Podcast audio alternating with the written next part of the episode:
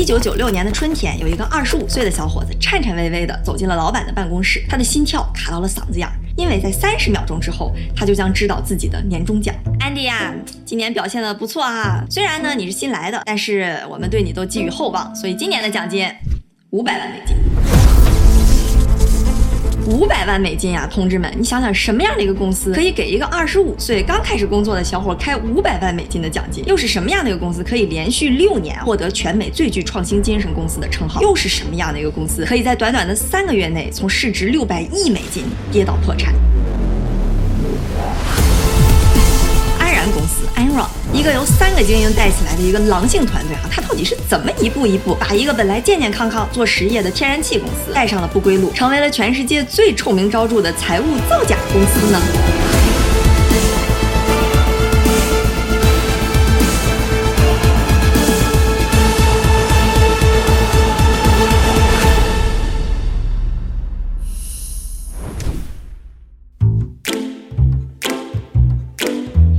故事，我们先从他的第一个精英说起。安然的董事会主席 Kenneth Lay，这个人值得一个外号，我们把他叫做啃老。一九四二年的四月十五号，这个小啃老出生在密苏里州一个不起眼的小镇里。他小时候家里因为做生意失败了，所以其实并不算很富裕。不过啊，这小啃老还是很争气的，凭借着智商情商双商在线，二十八岁就获得了休斯顿大学的经济学博士，二十九岁就获得了中尉的军衔，在美国的五角大楼里给海军做财务分析，三十岁成为美国联邦能源委员会的副主席，美国内政部副部长，三十二岁开始从商，三十九岁就做到了美国佛罗里达电气运输公司的主席。四十三岁，哎，一九八五年的时候，啃老促成了休斯顿天然气公司和一个叫 Inner North 公司的合并，哎，这就是我们听说的安然公司。其实最开始，安然的 CEO 并不是啃老，但是啊，啃老厉害，短短的三个月时间，他就顶替了原来的那个 CEO，成为了安然公司的董事长兼 CEO。由此可见，哈，啃老还是非常有两下子。你想，人到哪都是主席，又是个经济学的 PhD，脑子也很灵光。而且哈，我跟你说，啃老真的是政界、商界双界通吃。他跟前美国总统小布什都是好哥们儿，小布什之前就亲切地称他为 Kenny Boy，哎，就是小开开。你就说吧，这是不是叫平步青云，精英中的精英？哎，你看，说到这儿哈，我到现在都没说安然到底是干什么的。其实也是因为他确实太无聊了。简单来说啊，安然就是一个天然气运输公司，凭借着啃老的能力和他的政界关系，他当时就一直在推动天然气价格自由化的这个政策，并且啊，就利用这个政策迅速发展，就做到了美国天然气运输界的老大。其实，在安然成立的前五年，啃老还是非常踏踏实实在做业务。简单翻了一下他们八五年到八九年的财报，还是很老实的。基本上啊，就是说天然气公司发展怎么怎么样，我们安然公司做了什么什么，所以赚了多少多少钱。不过背地里啊，这个啃老的野心就慢慢开始露出了苗头，他已经不能满足于天然气运输这个市场。有一次啊，安然有个高管就发现他们有两个交易员通过利润造假，还有高杠杆的投机来获取利益。这个事儿呢，显然是不合法合规的。那这两个人就应该被开除。但是哈，这两个人不但没被开除，陈老还在私底下跟他们说：“哎，小伙子，你们干得很好啊，这是咱们安然最赚钱的业务，你们就好好的干，钱赚得更多。”于是乎，得到了高层领导人的默许啊，那这两个小伙子更是肆无忌惮的开始投机石油市场，把杠杆加到最大。你说这不就是赤裸裸的赌博吗？果然啊，久赌无胜家。这两个人在八七年的时候，两天之内就亏了九千万美金，弄得安然差点就破产了。你就说这赌的得有多大吧？最后一个人遭遇了重罚，另一个人锒铛入狱。不过这幕后的大 boss 啃老呢？我不是，我没有，我不要，跟我没关系，装的自己一问三不知，啥也不知道，毫发无损。你看，通过这件事儿哈，老狼的本色已经开始崭露头角。刚刚丧失了这两员大将，丧失了赚钱机器的啃老，就开始另谋商机。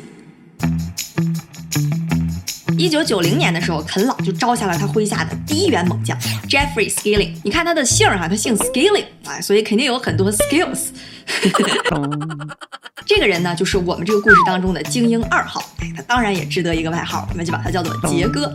这个杰哥呀，也是个人才。他当时在哈佛商学院 MBA 毕业的时候，就是前百分之五，然后就加入了麦肯锡做咨询。当时安然其实是麦肯锡的一个客户。八七年的时候，杰哥作为安然的顾问，就帮着安然建立了一个天然气的远期交易市场。肯老一看哈，嗯，这小伙可以啊，立马将杰哥招入麾下，专门让杰哥负责安然金融公司来掌管天然气大宗商品的交易。哎，我这么一听，什么玩意儿？天然气大宗商品交易公司。你说安然它不是个做天然气运输的公司吗？这儿我简单解释一下，因为天然气的价格它是在随着市场实时波动的，对买卖天然气双方其实都是一个风险。因为我不知道未来的价格是多少，所以杰哥就开创性的建立了一个远期交易市场，或者叫期货交易市场。这么样一来呢，天然气的价格就可以史无前例的像股票那么样去交易了。安然在中间呢，就变成了一个做市商，就有点像我们之前说华尔街投行里边的交易部在做的事情。这确实哈是一个非常有开创性的好主意。安然呢，它凭借在天然气行业里头的龙头地位，同时呢又有很多信息，这个做市商的业务就迅速发展。我们刚才说杰哥有很多其他的 skills，管理就是其中之一。他也有自己的一套管理哲学，那就是狼性团队。你看狼性团队是什么特点啊？就很拼，很能干，极度的攫取利益。我要筛选出最优秀的精英，让他们帮我攫取每一分的利益。于是乎，杰哥就弄了一套奖罚分明的机制，每年员工都要做一个业绩评选，根据业绩和大家相互打分，然后在尾部的百分之十到十五的员工直接开除。你敢想吗？那么大的一个公司，每年要开掉百分之十五的员工啊！但是在杰哥的管理下，安然就这么做了。当然啊，是狼就得有肉吃，所以杰哥的奖励机制也是非常的慷慨。他们员工的工资比同行要高出一倍，这就是为什么我最开始说一个评级为最高级的二十五岁刚入行的小哥就能拿到五百万美金的奖金。为了这些巨额的年终奖，这些狼们也是绞尽脑汁、拼尽全力，每天要工作十八个小时，想尽一切办法、不惜一切代价的来给安然赚钱。哎，说到这儿哈，我就想到了另一个公司，就是高盛。我们一说骗局就有高盛，不过这一期哈还真没高盛什么事儿，哎，我就是提一下，刷一下他的存在感。哎，跑题了，我们接着说回杰哥。杰哥哈还非常喜欢带着他们员工去体验极限运动，因为他说哈这种刺激感会激发这些狼们的原始野性，让他们更拼更能赚钱。用杰哥自己的话说啊，他说：“I like guys with spikes。”他就喜欢那种不拘一格、不受约束、不按常规出牌，但是能赚钱的人。所以啊，在杰哥的这一套管理下，成功的打造了一个狼性团队，能拼能干，而且为了利益可以不择手段。而杰哥呢，就成了名副其实的狼王。在狼王杰哥的带领下，他这个做市商业务就飞速发展，所向披靡。一开始他们就做天然气的期货市场，后来又发展到什么电力、塑料、钢铁，甚至有人要做天气市场。凡是狼队掠过之处，哈，别说给你留点骨头，就啃得连个渣渣都不带剩的，在市场上一枝独秀，没有任何竞争对手可以跟他们抗衡。每年的收益率增长啊，能达到百分之四五十。你看杰哥在加入的十年后，两千年的时候，如果你看安然的年报，虽然安然做了一大堆业务，但整个营业额里边百分之九十五都来自杰哥的做市商业务，这内核已经俨然变成了一个金融公司呀！一时间哈，安然。的股票也是飞涨，成为了华尔街炙手可热的大明星。而凭借着这个业务的漂亮营收数据，也帮着安然的市值突破了六百亿美金，成为了全美第七大公司。于是杰哥在二零零一年的时候就顺理成章的变成了安然的 CEO。所有的员工因为都拿着安然的股票嘛，每天脸上就洋溢着笑容。经常员工开个年会的时候，哎，大家都喜笑颜开啊，就盛世欢腾的景象就非常的喜出望外了。整天就在讨论着各种获奖、破纪录、拿奖金，人都非常的激昂。从一九九六年到二零零一年，安然连续六年被《财富》杂志评为全美最具创新精神的公司。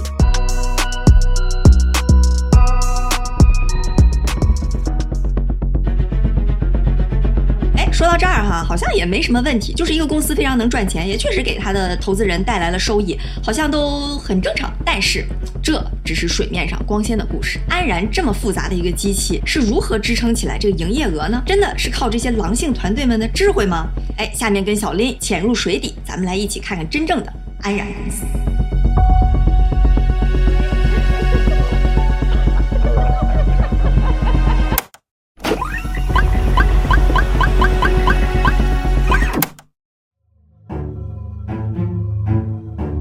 九零年，杰哥加入安然之后，自己又火速招入了另一员猛将，叫 Andrew Fastow，就是我们说的精英三号。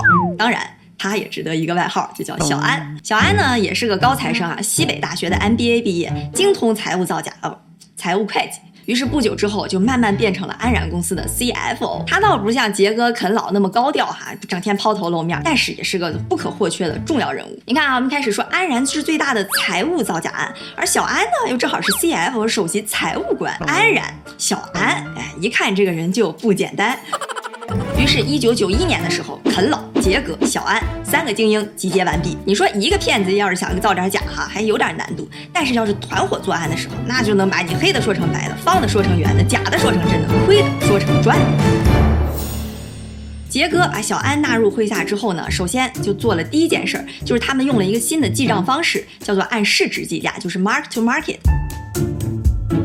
有些人可能一听会计记账就头大，哎，没事儿，咱们把它说简单一点哈。一般情况下，大多数公司就算我签了一个十年的合同，但是我今年干了多少活，拿多少钱，减去今年的成本，哎，这就继承我今年的利润。但是按市值计价这个方法呢，就不太一样了。就比如说哈，还是刚我们签了一个十年的合同，那这个合同在现在它就是有一个市值、有个价值的，它可以基本上是你未来十年能产生的一个利润。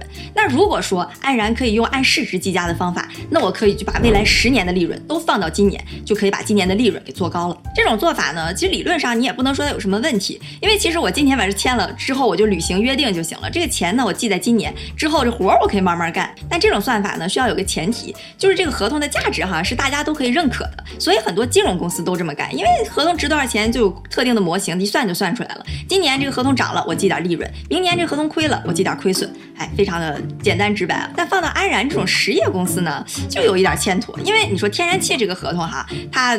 值多少钱？那说白了就是我说它值多少钱，它就可以值多少钱。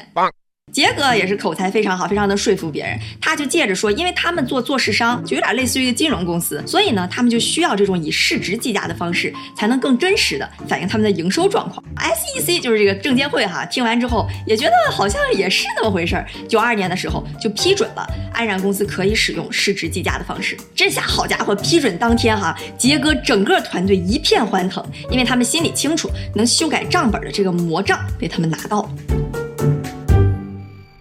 自从有了这个利器哈，那你说安然每年挣多少钱，亏多少钱？杰哥，你说个数呗。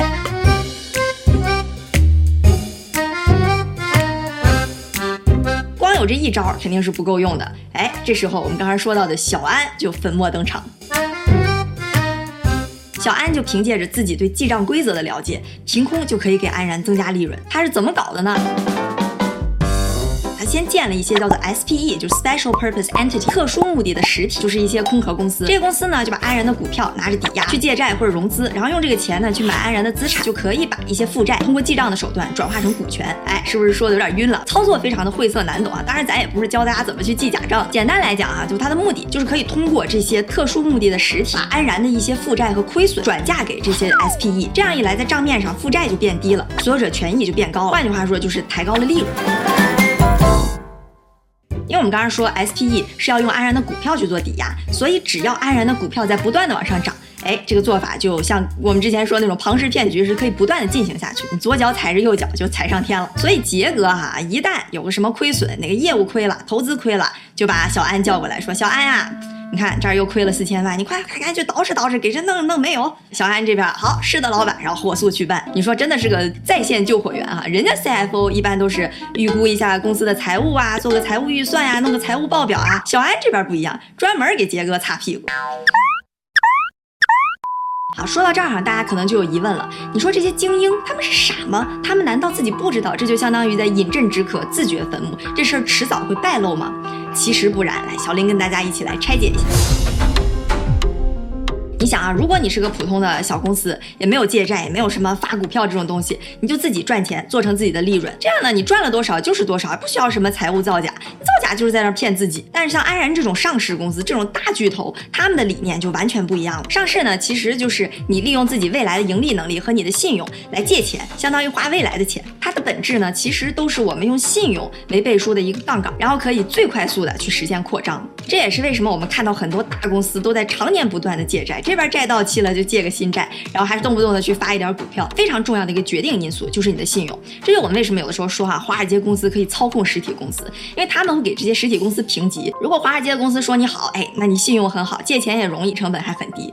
万一华尔街公司要是说你不好，哎，这下可就完了，信用评级下调，股价暴跌，借不到钱，到时候你资金链断裂，就算你平时自己业务做得再好，是吧？就照样完蛋。所以我们明白了这个逻辑啊，你就能理解那三精的如意算盘了。首先，财务报表做得好看，市场就会对你有信心。市场对你有信心呢，哎，这股价就可以涨。只要股价在涨，我们比方说小安那个玩法就可以一轮一轮左脚踩着右脚的玩下去。小安能玩下去，就有钱不断的流进来，就可以继续操作，让他的财报变得好看。财报变得好看，股价就会接着涨，这个环儿就可以像我们之前说的庞氏骗局那样一轮一轮的滚下去了。那你就可以撑到天荒地老。而至于你上一个季度到底赚了多少钱，到底有多少现金流的流入呢？其实，哎，就没那么重要了。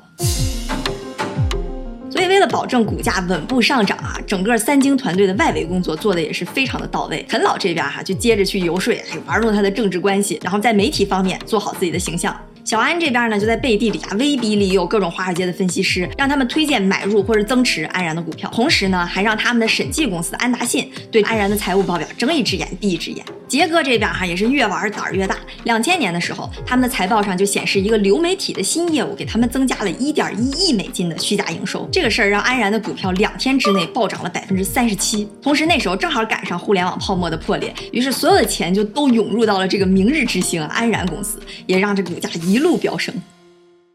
你看啊，上面我们说的那两个骗术，虽然听起来很神奇，但是呢，它都有一个致命的 bug，就是短期我可以把利润做高，但是你放到长期来看，合同该到期还是得到期，负债该还钱还是得还钱。当你真正到期的时候，那该亏多少钱就亏多少钱，除非你可以弄一个更大的假账去弥补。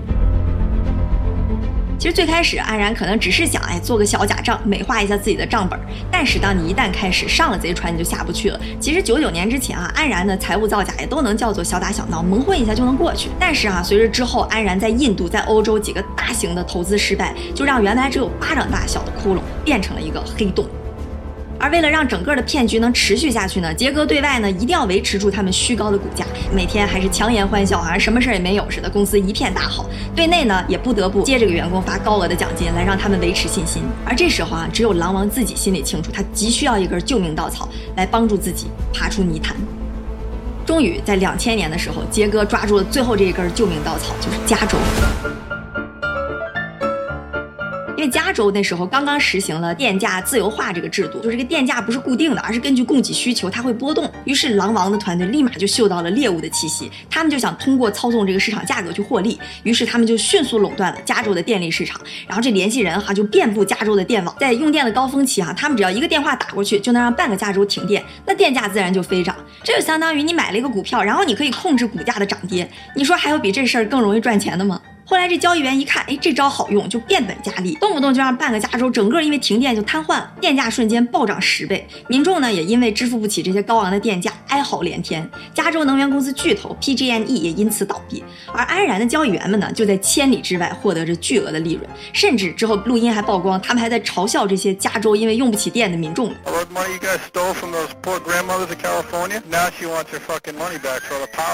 Right up her ass for fucking $250 a megawatt hour.。就是因为有了加州这块肥肉哈，安然的交易部门，二零零一年第一季度的时候，交易部的营收就达到了四百八十四亿美金，这可是去年的四倍有余啊！狼王终于有了一丝喘息的机会。是，你想这事儿闹这么大，怎么可能不被发现？慢慢的，民众就觉得这个电价的巨额波动跟安然有关系，洪水般的抗议和谩骂就朝安然涌了过来。安然这边呢，就开始积极做各种的公关工作了。肯老利用他在政界的关系，开始联系他的好哥们小布什，那时候布什还是美国总统，就游说他的好哥们说，千万不要取消电价的自由浮动，说这个其实就是短暂的一些异常哈，市场慢慢就会让它恢复正常了。然后杰哥这边对外也是死不承认这事儿跟安然一点关系都没有，我们就是光明正大的做业务，帮。住店的流通，呃，我们是在帮助加州群众。那你这大家肯定是不吃这套，你良心都被狗吃了吧？杰哥有一次去加州，然后有一个民众一个蛋糕啪就摔杰哥脸上了。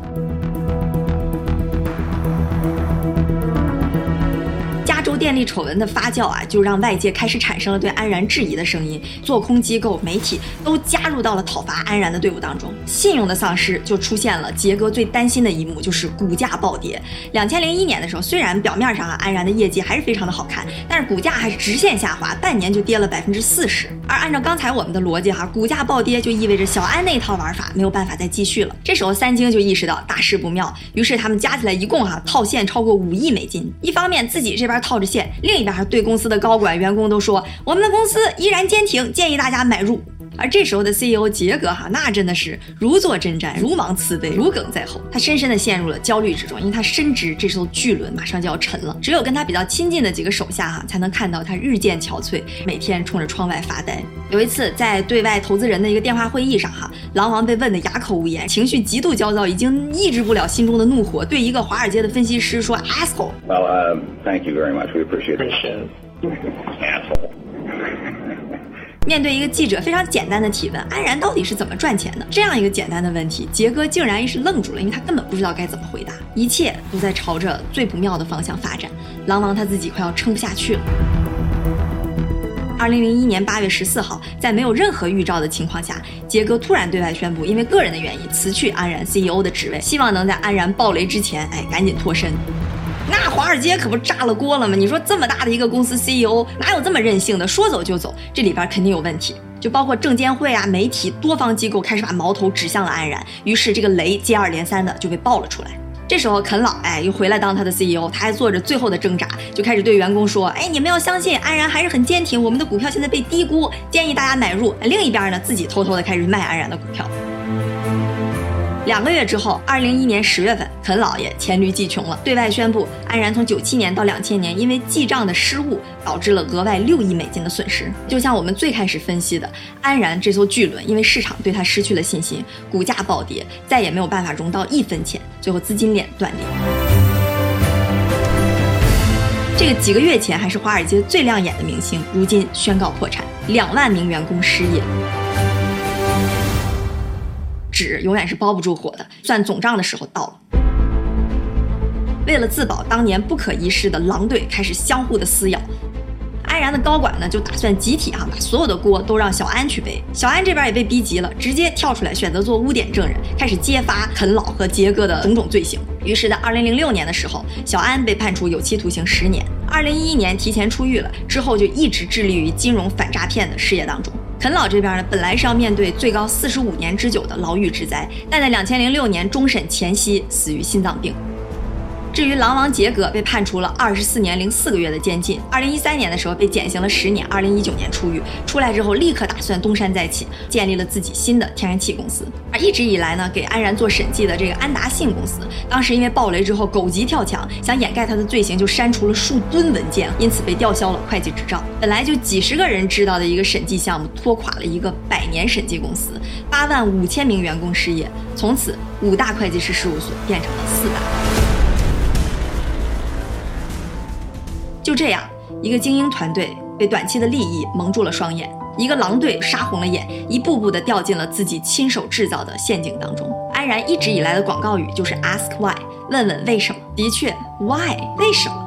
为什么肯老要在当初发现交易员违规操作还要继续支持？为什么杰哥为了谋取利益要设立如此残酷的竞争机制？为什么小安要把自己全部的聪明才智都放到做假账上？为什么安然的交易员们可以一边嘲笑着加州的民众疾苦，一边为自己的高额奖金而欢呼？为什么百年审计公司安达信可以放任安然如此的胡作非为？为什么华尔街的交易员们明知道安然有问题还要给出买入评级？为什么如此巨大的一个骗局，在中间任何一个环节没有一个知情者？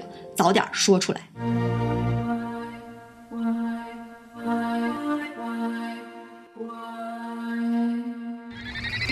噔噔噔噔噔噔噔噔噔噔噔，我唱的对，会激发这些狼人的。Why why why why why why why